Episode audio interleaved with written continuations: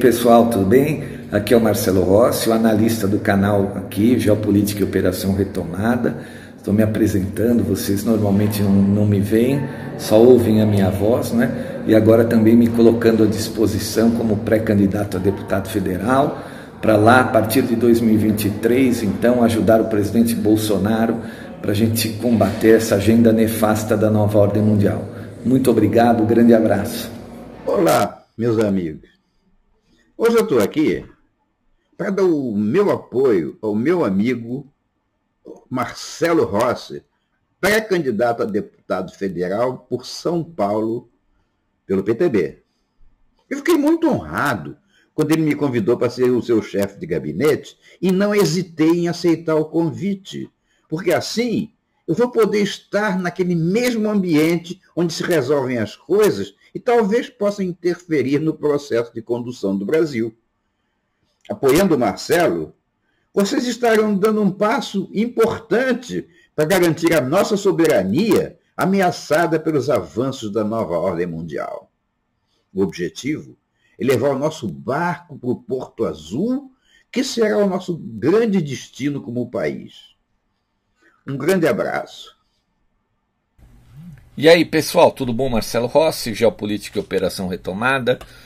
Estamos voltando aqui no nosso canal principal, segunda-feira, 6 de junho de 2022, não é? 77 anos após o dia D. Sim, dia 6 de junho é o famoso dia D, o dia em que as forças, né, é, democráticas dos aliados entraram para libertar a Europa dominada pelos nazistas na Segunda Guerra Mundial, né? 6 de junho de 1944. Na verdade, são 78 anos, né? Eu estou dizendo 77 anos é, do fim da guerra, né? A guerra acabou em 45, né? Um pouco menos, um pouco, quase um ano depois do dia D, né? Em abril de 45 ali.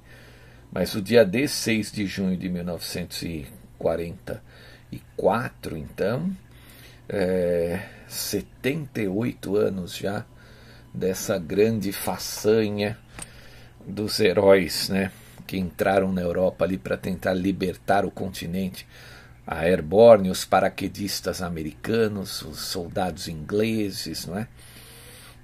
Impressionante como, após menos de oito décadas, todos aqueles que lutavam pela liberdade hoje estão aí, né, esses governos estão aí oprimindo seus povos, mergulhando seus povos na escravidão, mergulhando seus povos na opressão, né, acabando com a liberdade.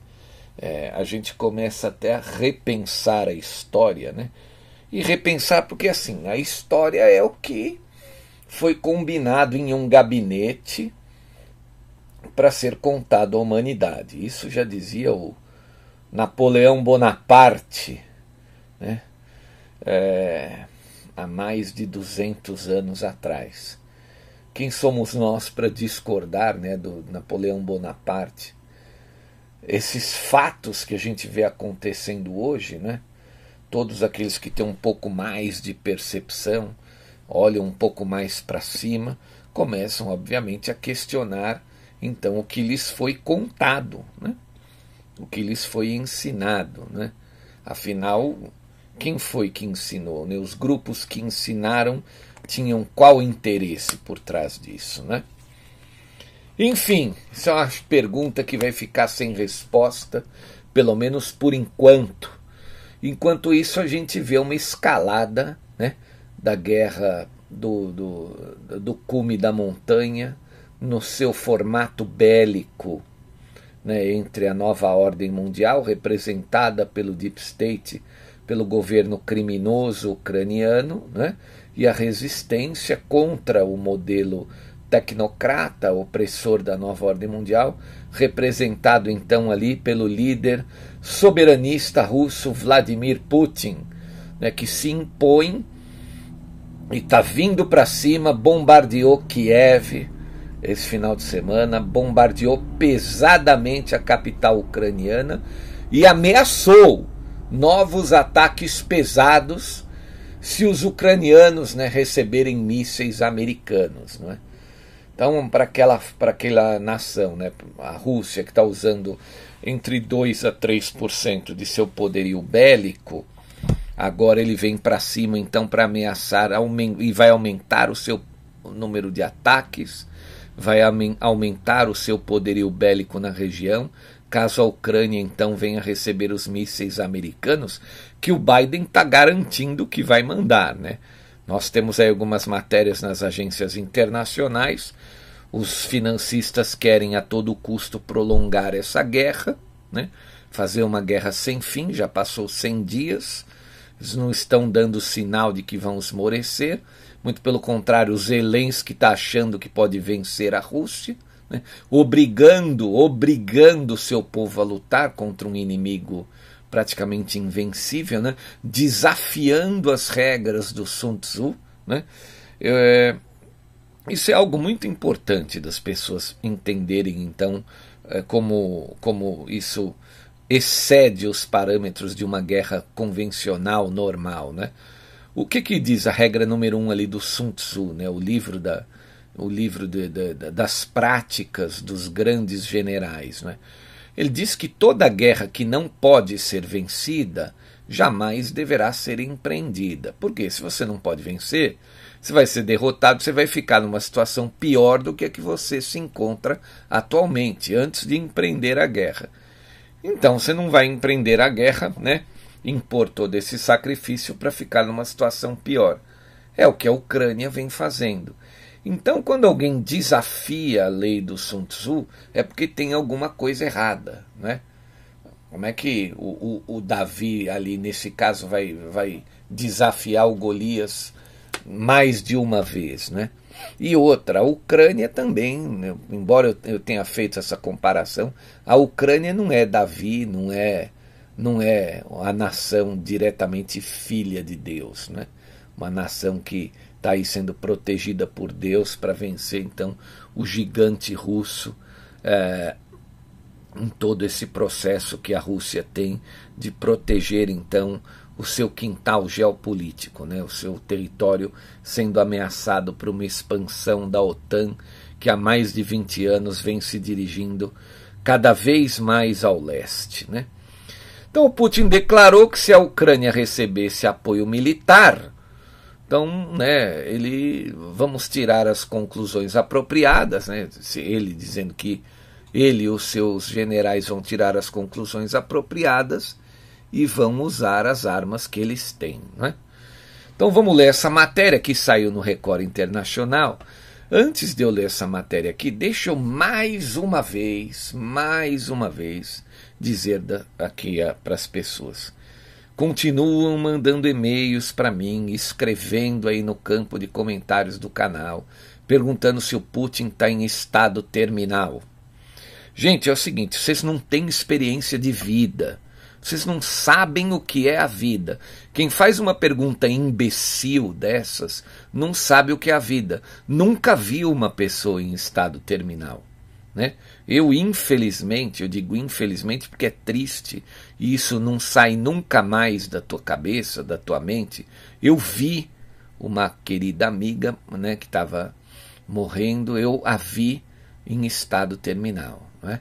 Então vocês não têm noção do que é uma pessoa em estado terminal.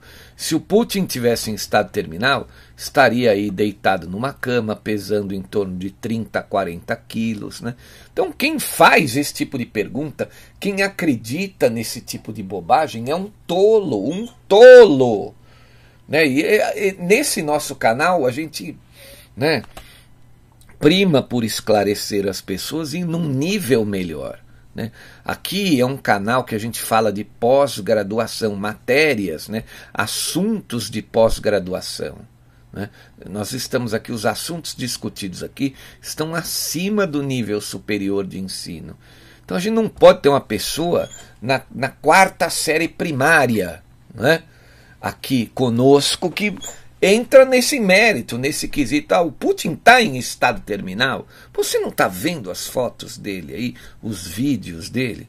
Como é que você olha a pessoa e ah, está em estado terminal? Você não tem noção do que é uma pessoa em estado terminal? Não, vai num hospital, vai no hospital de câncer, tenta visitar as pessoas, né? Visitar pessoas em estado terminal para você ver. Aí você não fala, não escreve mais uma bobagem dessa, né? Não perde nem o meu tempo e nem o seu mandando um e-mail perguntando sobre uma bobagem dessa, né? Então vamos, vamos continuar com a nossa matéria aqui. Saiu no Record International, né? Com, com colaboração da, da, da Sputnik News. Né? O presidente da Rússia, Vladimir Putin, advertiu no domingo, ontem, dia 5 de junho, que Moscou atacará novos alvos se a Ucrânia receber mísseis de longo alcance do Ocidente.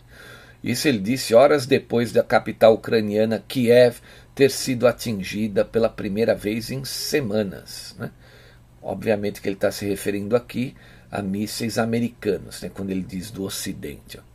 Então ele continua: se a Ucrânia receber mísseis de longo alcance, então tiraremos as conclusões apropriadas e usaremos as nossas armas para atacar alvos que não atingimos até agora, disse Putin, sem especificar a que tipo de alvo estava se referindo, segundo trechos de uma entrevista que será transmitida né, é, à noite pelo canal Rossia 1, o canal russo. Né? Os Estados Unidos anunciaram na semana passada que forneceriam à Ucrânia um sistema avançado de mísseis. Porém, no domingo cedo, o prefeito de Kiev, Vitaly Klitschko, reportou bombardeios ao amanhecer né, em dois bairros da cidade. Os primeiros bombardeios contra a capital ucraniana desde o dia 28 de abril. Né. A Rússia informou que com esse ataque destruiu veículos blindados entregues à Ucrânia por países do leste europeu. Mísseis de alta precisão e longo alcance, disparados pelas forças aeroespaciais russas sobre o subúrbio de Kiev, destruíram tanques o T-72 entregues por países do leste europeu e outros blindados que estavam em hangares disse o porta-voz do Ministério da Defesa russo, Major-General Igor Konashenkov. Uma pessoa ficou ferida, jornalistas da agência France Press viram as janelas de vários prédios explodindo. Né? Leonid, um morador de 63 anos que trabalha em um dos locais bombardeados, contou que ouviu três ou quatro explosões não havia material militar ali, mas eles bombardeiam qualquer lugar, denunciou então o, esse morador. Né? Vassil, de 43 anos, afirma ter ouvido cinco explosões. As pessoas estão com medo agora, assegurou, antes de voltar correndo para sua casa. As autoridades ucranianas não identificaram os locais precisos das explosões por razões de segurança. Bom, Severodonetsk então está dividida, né, a cidade ali no, no, no Donbass, na região do Donbass. Enquanto isso, no centro de Severodonetsk, cidade estratégica no leste da Ucrânia, estão ocorrendo combates de rua e as forças russas estão controlando o Donbass. Os russos perderam terreno nessa cidade, né? Segundo o governador regional. Segundo o governador regional. Os russos controlavam cerca de 70% da cidade, mas nos últimos dois dias alguns foram repelidos. Né? A cidade está dividida. Eles têm medo de se movimentar livremente, garantiu Sergei Gaidai, governador da região de Lugansk, parcialmente controlada por separatistas pró-Rússia desde 2014 e do qual Severodonetsk é a capital administrativa ucraniana. De acordo com Gaidai, o general russo Alexander Dvornikov estabeleceu uma meta entre agora e 10 de junho tomar Severodonetsk completamente ou controlar a rota Lysychansk-Bajmut, que abrirá o caminho para Kramatorsk, a capital ucraniana de Donetsk, a outra maior região do Donbass. Todas as forças russas estão concentradas nessas duas tarefas, disse ele. O Ministério da Defesa russo declarou no sábado que unidades militares ucranianas estavam se retirando de Severodonetsk, depois de terem sofrido perdas críticas durante os combates, né? até 90% em várias unidades, em direção a Lysychansk, uma grande cidade vizinha. Porém, o prefeito de Severodonetsk, Alexander Stru Struik, disse no sábado que os combates de rua continuam e que as forças ucranianas estão tentando restabelecer o controle total da cidade. E a guerra segue em outras frentes. De acordo com o ministro da Defesa ucraniano, a Rússia continua se esforçando para ocupar todo o nosso estado. O Kremlin sonha em reunir as terras que considera suas, como Polônia, países bálticos, Eslováquia e outros, disse Olesi Resnikov. Isso é um exagero, né? Isso é uma grande mentira. Uh... Crimeia, Donbass, sul da Ucrânia, desde o início da invasão, a Rússia triplicou a área ucraniana sob seu controle para cerca de 125 mil quilômetros quadrados, ou 20% do país, segundo o presidente Volodymyr Zelensky. Na frente sul, na região de Kherson, Moscou continua a bombardear os territórios ocupados e as posições do exército ucraniano, anunciou a presidência ucraniana que teme uma crise humanitária nas áreas em mão dos russos. O porto de Mykolaiv também foi atingido por um míssil, assim como uma empresa onde armazéns foram danificados e duas pessoas morreram, segundo Kiev. Bom, deixa eu tentar fazer uma parte no nosso texto aqui, porque a própria mídia, né, eles eles acabam se entregando. Né? Aqui, quando ele diz que a Rússia triplicou a área né, sobre o seu controle né, dentro da Ucrânia, então como é que ele está dizendo que os russos, por sua vez, têm um quinto dentro da, da, da do domínio ucraniano? Não é? Para eles, então, para esses financistas malditos, o que interessa é prorrogar a guerra, é manter o sofrimento do povo é, e com isso irem derrubando todo o Ocidente, empurrando o Ocidente para o grande reset. Essa é a intenção. Né? Bom, continuando então nosso texto aqui, ó. A guerra continua apesar das exportações de grãos das quais os países africanos dependem, né? Continua apesar, desculpe, nas exportações de grãos, ou seja, a guerra continua influenciando as exportações de grãos da quais esses países africanos dependem, mas gerar fome na África. Depois de seu encontro na sexta-feira com o presidente russo Vladimir Putin, o chefe de Estado senegalês e atual presidente da União Africana, Macky Sall, anunciou ontem, sábado, sua intenção, então, de, visu, de visitar a Ucrânia e contribuir para o retorno da paz por sua parte, o ministro das Relações Exteriores da Ucrânia respondeu no sábado ao presidente francês Emmanuel Macron, que reiterou que não era necessário humilhar a Rússia para preservar as portas de saída diplomáticas. Né? Todos nós faríamos melhor se nos concentrássemos em como colocar a Rússia em seu lugar. Isso trará paz e salvará vidas respondeu Dimitro Kuleba, acrescentando que a posição de Macron só pode humilhar a França. Né? Longe do campo de batalha, em Cardiff, os ucranianos vão tentar, né, tentariam no domingo, a matéria de ontem, né, mais uma vitória né, lutando né, no, no futebol, né, no jogo de futebol contra o país de, Gla, de Gales, que é, faz parte então aí das eliminatórias para a Copa do Mundo no Catar. Né? Tem uma outra matéria, então, que fala também sobre esses os 100 dias da guerra, né? E, aliás, acusa que a, a, a guerra parece é, não ter fim à vista, né? Matéria do Estadão, essa matéria de sexta-feira última, agora 3 de junho, né?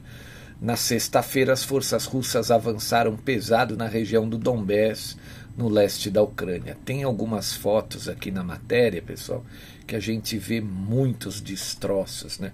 Infelizmente, o que, o que sobrar da Ucrânia, o que sobrar da Ucrânia vai precisar de muito dinheiro. Né? A Ucrânia vai precisar de muito dinheiro para ser reconstruída. É impressionante. Ó. Após 100 dias, a guerra entre a Rússia e a Ucrânia parece não ter fim à vista, causando devastação crescente e custos globais prolongados. Agora ele já está falando aqui sobre as sanções. Né?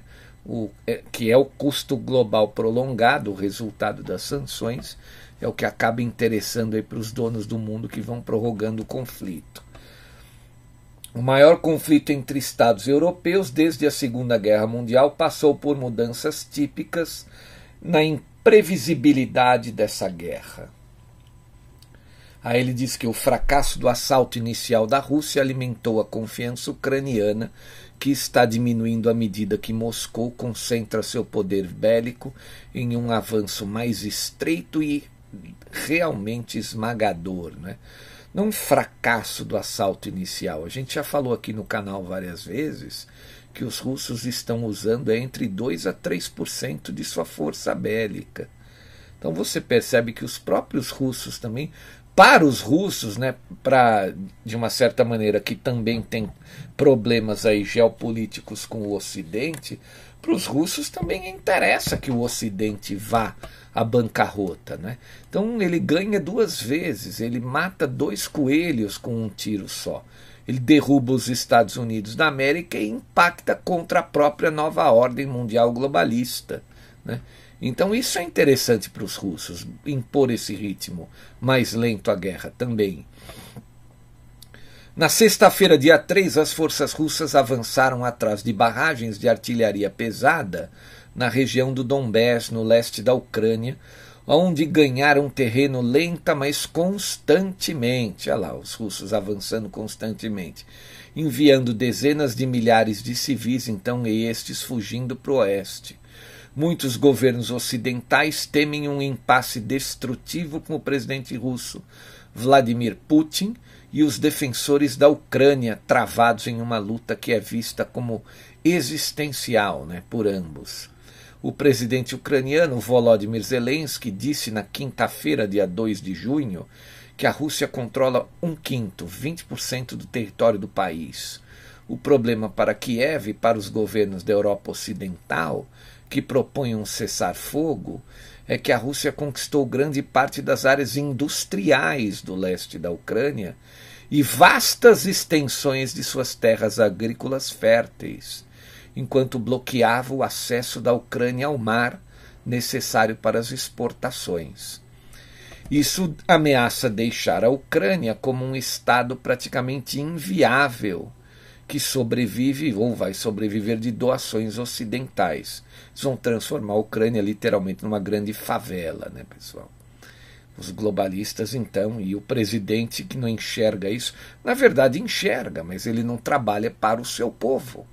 Ele trabalha para o interesse desses grupos, né? A Ucrânia precisa de cerca de 5 bilhões de dólares por mês para cobrir os serviços governamentais essenciais e manter sua economia em funcionamento, segundo autoridades do país, além de ajuda humanitária e armamentos. A Rússia, enquanto isso, enfrenta uma profunda recessão esse ano, devido às sanções ocidentais e uma erosão de longo prazo de seu potencial econômico. Aqui já é uma bobagem, né? vinda do Estadão aqui a, a Rússia enfrentou uma recessão naquele período em que o Putin abandonou a nova ordem mundial. Né? Porque ali eles já começaram a guerra de quinta geração, já arrancaram todos os recursos de dentro da Rússia. Hoje a Rússia já saiu desse processo. Você vê que de 10 anos para cá, a quantidade de armas que eles foram demonstrando né, em desfiles ali na Praça Vermelha e como é que a pessoa, que, o, que a nação aparece com dinheiro para gastar em armas, né? Arrumou potenciais investidores, né? bilionários também russos, que largaram mão, caíram fora da nova ordem mundial globalista e passaram então a parear e a ficar ao lado do próprio Putin. Né? Então, quando ele diz ah, a Rússia enfrenta uma profunda recessão, isso é uma grande bobagem. Eu tenho amigos aqui na Rússia, né, principalmente o Dr. Alberto Villa-Lobos, que está lá em Oriol, acompanha o nosso canal constantemente aqui, e ele vem mandando né, material para mim, mandando, ele vem, ele vem postando, dizendo o que está acontecendo lá, não falta comida na prateleira. A Rússia, né? A Rússia ela é, de uma certa maneira, independente. Volto a dizer, não é porque o Starbucks e o McDonald's foram embora que os russos vão deixar de tomar café e deixar de comer hambúrguer, né, tomar Coca-Cola. Não, não, não, vai continuar tendo hambúrguer lá, vai continuar tendo café, vai continuar tendo refrigerante e sendo vendido, oferecido por empresários russos. Né? Ou seja, o dinheiro vai ficar lá dentro da Rússia. Ninguém mais, essas empresas que estão fechando seus negócios lá dentro, elas não vão mais remeter dinheiro para fora, né? Então quem é que perde? Será que é a Rússia que perde, né? Então, continuando aqui, as apostas são muito altas para que a Ucrânia ou a Rússia recuem. Não é a Ucrânia, não é a Rússia. Né? A gente tem que enxergar a coisa pelo ponto de vista de trás das cortinas. Quem é que está por trás da Ucrânia? Né? A Rússia representa quem? Né? É literalmente a nova ordem mundial contra a resistência. Né? Aí ele fala que a guerra também ameaça dois pilares da ordem global. Há tempo muito aceitos: o princípio de, um, de que um território não pode ser anexado à força e que os mares estão livres para os navios de todas as nações. Né? Eles estão tentando diminuir a coisa, né? fazer com que a análise se concentre no princípio de que um território não pode ser anexado à força. Eu volto a lembrar todos os senhores que estão me ouvindo, né? Sobre aquele episódio que quase mergulhou o mundo na Terceira Guerra Mundial, lá em 1962, aonde a União Soviética, então controlada por Nikita Khrushchev, fez um acordo com o líder de Cuba, Fidel Castro, e enviou uma série de mísseis, começou a apontar, obviamente, para a costa leste norte-americana. Né? Aquilo foi uh, terrível para os Estados Unidos, na época então presidido pelo John Kennedy, que iniciou um processo ali desgastante que durou 13 dias tem até um filme, assistam esse filme, Os 13 Dias que Abalaram o Mundo, ou em inglês, né, 13 Days, ou 13 Dias, né. Esse é um filme muito interessante, tenso, um filme assim que você soa frio, principalmente do meio do filme para frente, né. Então é literalmente isso, as nações grandes não querem aquele cão ver, na, vermelho, né? Ele dizia assim, eu não quero esse cão vermelho no meu quintal, né? O John Kennedy, que seria dizendo referente ao Fidel Castro apontando os mísseis para lá. Então a, a, o contrário seria verdadeiro ali para a Rússia. A Rússia não quer esse, esse cachorro da OTAN né, apontando os seus canhões lá para dentro. E o que, o, o que acontece, por exemplo, quando nações vizinhas ali, que fazem fronteira com a Rússia, então se associam à OTAN? A OTAN vai colocar os mísseis lá, vai montar bases ali e vai apontar a arma para o território russo. Nações grandes, né? a gente não está falando só da Rússia, os americanos são assim também. Experimenta, né? É, vamos fazer o seguinte: o presidente Vladimir Putin fecha um novo acordo com Cuba e fala: tá bom, então mantenha aí a, vocês, a OTAN, chegando na Ucrânia, né? E eu vou para Cuba. Eu mando os meus mísseis para Cuba para ver se os americanos vão, vão fazer o que? Se eles não vão tentar entrar lá dentro de Cuba se, se o desgaste for muito, for muito grande para retirar os mísseis de lá. Então é muita cara de pau do governo do Biden, né? Tentar é, manter a discussão da guerra dentro desse campo, né? Ah, não pode invadir a área soberana de uma outra nação. Os americanos fariam o mesmo, né? Inclusive no próprio filme, bom, não vou dizer, assistam o filme aí, Os 13 Dias, vocês vão ter uma visão um pouco melhor até sobre essa guerra na Ucrânia, porque é algo parecido ali. Eu sempre digo aqui no canal, né, que nações grandes tem uma preocupação extrema ali em volta do seu quintal, né? aquele cinturão de países que fazem fronteira com ela, com essa nação grande que ela se preocupa o que está acontecendo ali. É literalmente, né, eu já fiz essa comparação aqui no canal, que nem um bairro rico, né? É, e, a, e uma periferia de uma cidade. Você vai na periferia de uma cidade, um bairro de periferia, você faz um baita barulho na rua, faz baderna, grita, faz o diabo, ninguém faz nada, né? Tudo é permitido. Agora, vai fazer isso num bairro de, de, de gente rica ali, onde tem guarita de polícia na rua, você vê aquela rua, não tem ninguém andando, é um silêncio absurdo, né? Você olha e fala assim, pô, bairro de gente rica, não tem ninguém andando na rua, o bairro de periferia tá todo mundo na rua fazendo baderna. Experimenta fazer isso aí no bairro de gente rica para ver o que acontece. Se a polícia não vai lá debelá-lo, essas pessoas, né? tirar da rua quem está fazendo baderna guardadas as devidas proporções, é isso que fazem as nações ricas, as grandes potências. Elas não querem baderna no cinturão em volta ali é, da sua fronteira. Né? Agora, eles ficam insistindo em manter a análise da guerra nessa coisa pequena, né? que é literalmente aí a soberania de um país. Né?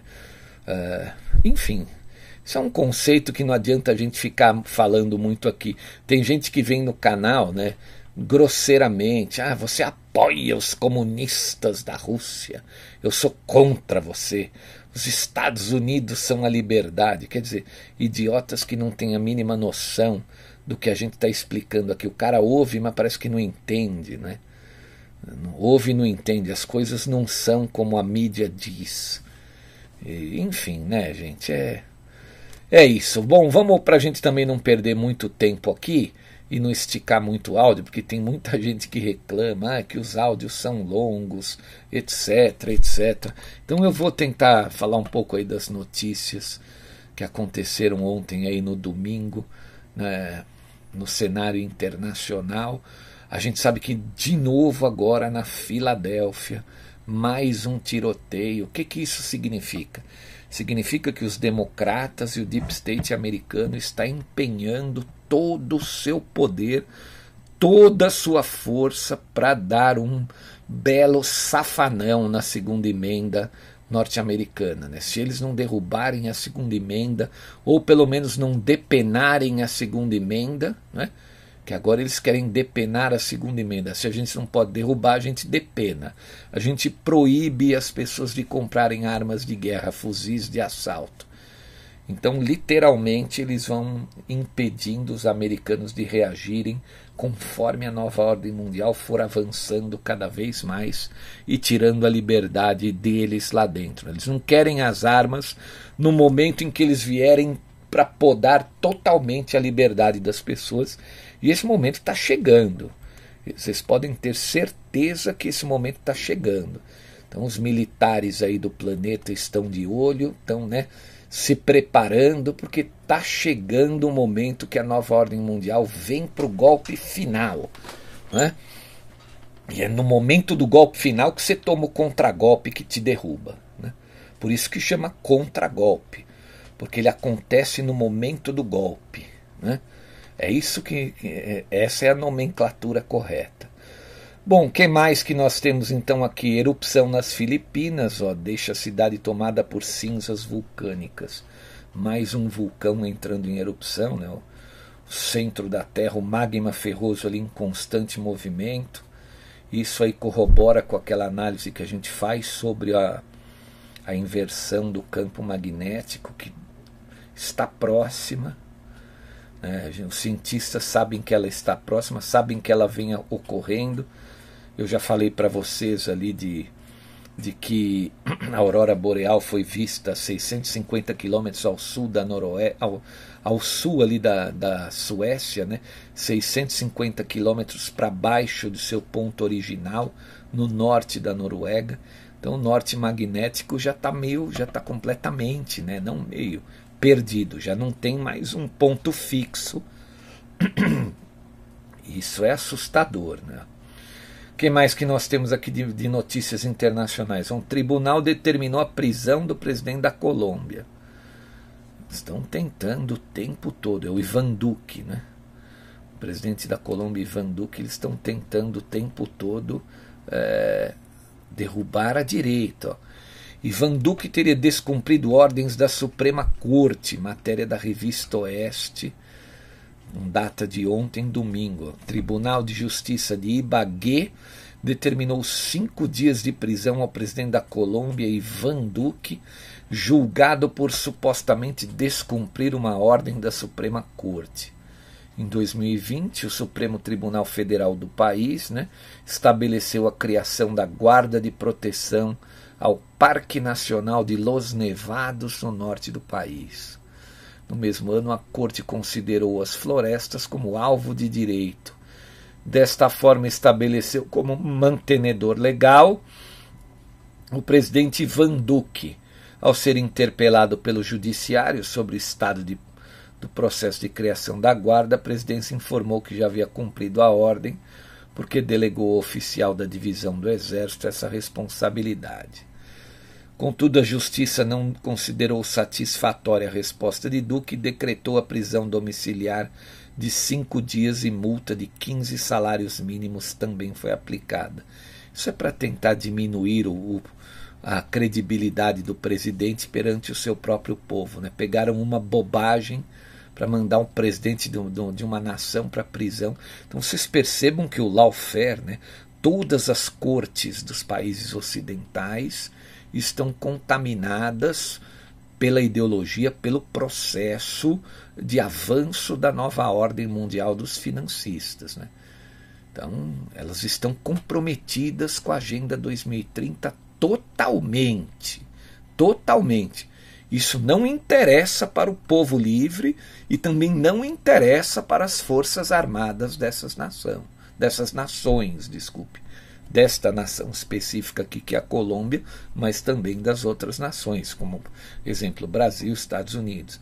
Então a gente está vendo aí o conflito desenhando, né? De um lado, povo e forças armadas, o povo esclarecido, que é aquele que tem peso, o povo que não tem esclarecimento não conta para nada, né? Ele só faz peso em cima da terra. Infelizmente é isso. Mas o povo esclarecido está junto com as suas forças armadas contra essa dominação quase que invisível. Veja, a gente criou esse canal aqui há dois anos atrás e tem essa série de análises, né, mais de 1.400 aqui no canal, alguns até têm isso como aulas, né, pequenas aulas. A gente está fazendo uma série de análises aqui justamente para mostrar para as pessoas, tentar tirar esse véu, né, essa essa, essa fumaça, essa cortina de fumaça, para as pessoas então enxergarem como são feitas as guerras nos dias de hoje. Não é? Ele vai dominar a mente da grande maioria, que infelizmente não tem preparo, sem um direcionamento né, para entender o que está acontecendo. É uma pena que muitos, ao ouvirem as análises, acham que é uma bobagem, que é teoria da conspiração e que não vale nada, que não é isso, até a hora em que ele tiver completamente aprisionado, sem liberdade. Aí ele vai, poxa vida, por que, que não me avisaram? Não é assim que funciona a cabeça das pessoas? Elas vão perguntar por que, que não avisaram quando tudo já tiver ocorrido. E um, um detalhe é que as coisas não acontecem de uma vez. É sempre lentamente, pouco a pouco, né?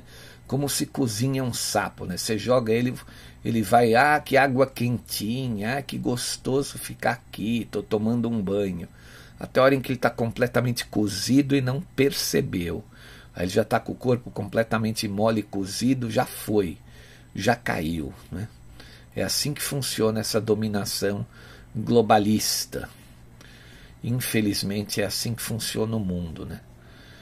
Coreia do Norte dispara rajada de mísseis balísticos de curto alcance. Matéria da Reuters também ontem, no domingo à noite. Né? E também não temos mais muita matéria sobre a guerra. Né? Volto a dizer, já entrou naquele, naquele modo rotineiro, assim como está a guerra da Síria. Né? Há mais de 11 anos, aí, desde 2011, então com movimentos e que não sai mais matéria sobre isso nas mídias, sobre a guerra da Síria. Então, é, desde que ela entrou nesse, nessa rotina. Né? No Iêmen também, aquele massacre terrível, né? não sai nem matéria sobre isso aqui. Aí tem a matéria também sobre esse tiroteio na Filadélfia, que deixou três mortos e onze feridos.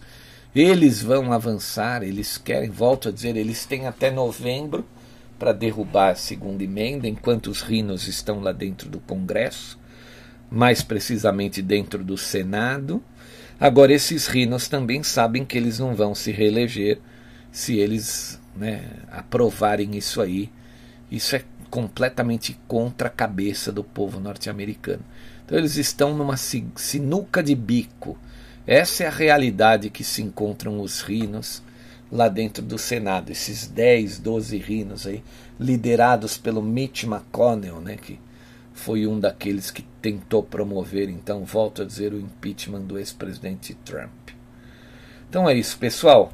A Rússia avançando, está ameaçando novos ataques em lugares que ela não atacou ainda, ou seja, estruturas né, locais onde então realmente provocaria um estrago maior na Ucrânia se por acaso a Ucrânia receber mísseis norte-americanos. Né? E isso vai complicar também né, guerra que já é, é uma guerra fria, né? a gente chama de antiga Guerra Fria, já não é mais tão fria assim, já, tá, já passa a esquentar e a escalada começa a aumentar. A gente fez um áudio ontem sobre a possibilidade dela escalar para um conflito nuclear eu não descarto a possibilidade de que algumas armas nucleares táticas sejam usadas, né, diferentes de armas estratégicas. Armas táticas, armas nucleares de curto alcance, armas menores, então, no intuito de. É, vou usar a palavra correta aqui: assustar, fazer o inimigo recuar. Né? Agora, os dois lados vão fazer isso, esse é o grande estrago. Né? Esse é o grande estrago.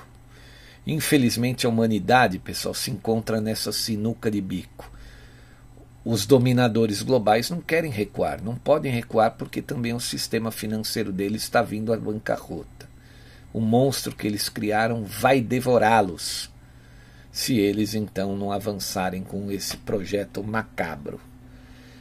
Que situação que se encontra a humanidade, né? Eu duvido, eu, eu duvido que qualquer um que esteja me ouvindo aqui, algum dia, né, imaginou passar por essa situação, né? Que coisa terrível. Mas nós vamos vencer, né?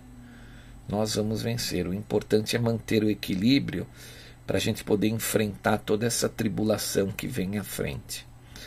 Bom, eu quero agradecer todos os colaboradores financeiros desse canal, porque não fossem por esses a gente não poderia estar aqui dia a dia com as nossas, com as nossas análises, com as nossas matérias. Muito obrigado a todos vocês que colaboram financeiramente aqui com o canal. Quem puder ajudar com qualquer valor, tem aí um QR Code, um número de conta. A gente agradece imensamente para continuarmos aqui diariamente com o nosso trabalho. Né? Eu quero agradecer também a todos que compartilham os áudios. Já ultrapassamos aí os 128 mil inscritos. Eu disse né, que no, no, no final de semana a gente iria ultrapassar. É, agradecendo também aqueles que mandam os e-mails, né, perguntando, né, tirando dúvidas, mandando sugestões, etc. Volto a dizer, se você tem interesse em querer saber mais aí sobre a, a nova ordem mundial financista, quem são os atores, o que eles fizeram, da onde que ela vem, para onde que ela pretende ir, nós temos aquele curso bem interessante e temos também a série de documentários do regime militar brasileiro que foi tão deturpado pela esquerda socialista e pela social-democracia aqui no Brasil. Né? Eles mentiram muito para o povo, infelizmente. Então, muito obrigado a todos, desejo uma excelente semana, não é? Tenham fé em Deus, Jesus Cristo, nós vamos vencer essa guerra. Apoiem o governo soberanista do presidente Jair Bolsonaro, embora algumas batalhas ele perca, né? como foi o caso aí da recente do, do, do, do, Ministério da Saúde, algumas batalhas o presidente perdeu, infelizmente, né? São, a, é, são as próprias pessoas que têm de lutar em algumas dessas batalhas, né? Mas ele, ele é um homem bem intencionado, ele é um homem muito bem intencionado. E se por acaso, né, que Deus nos livre e guarde, o outro voltar aqui no Brasil, hum, aí a nossa resistência vai ter que ter um trabalho quadruplicado, quadruplicado. Agora eu tenho fé que isso não vai acontecer. Confiem, confiem naqueles, né, que confiem no próprio povo, né, o povo não vai fazer essa bobagem e confiem também nos pais fundadores da República, né? Esses aí com certeza estão junto ao nosso povo. Um grande abraço, muito obrigado. Eu volto amanhã. Valeu, pessoal.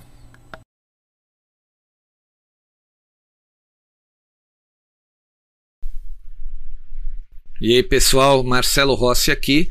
E eu quero convidar vocês para inscreverem-se em nosso novo canal. Na verdade, é um canal antigo que foi remodelado.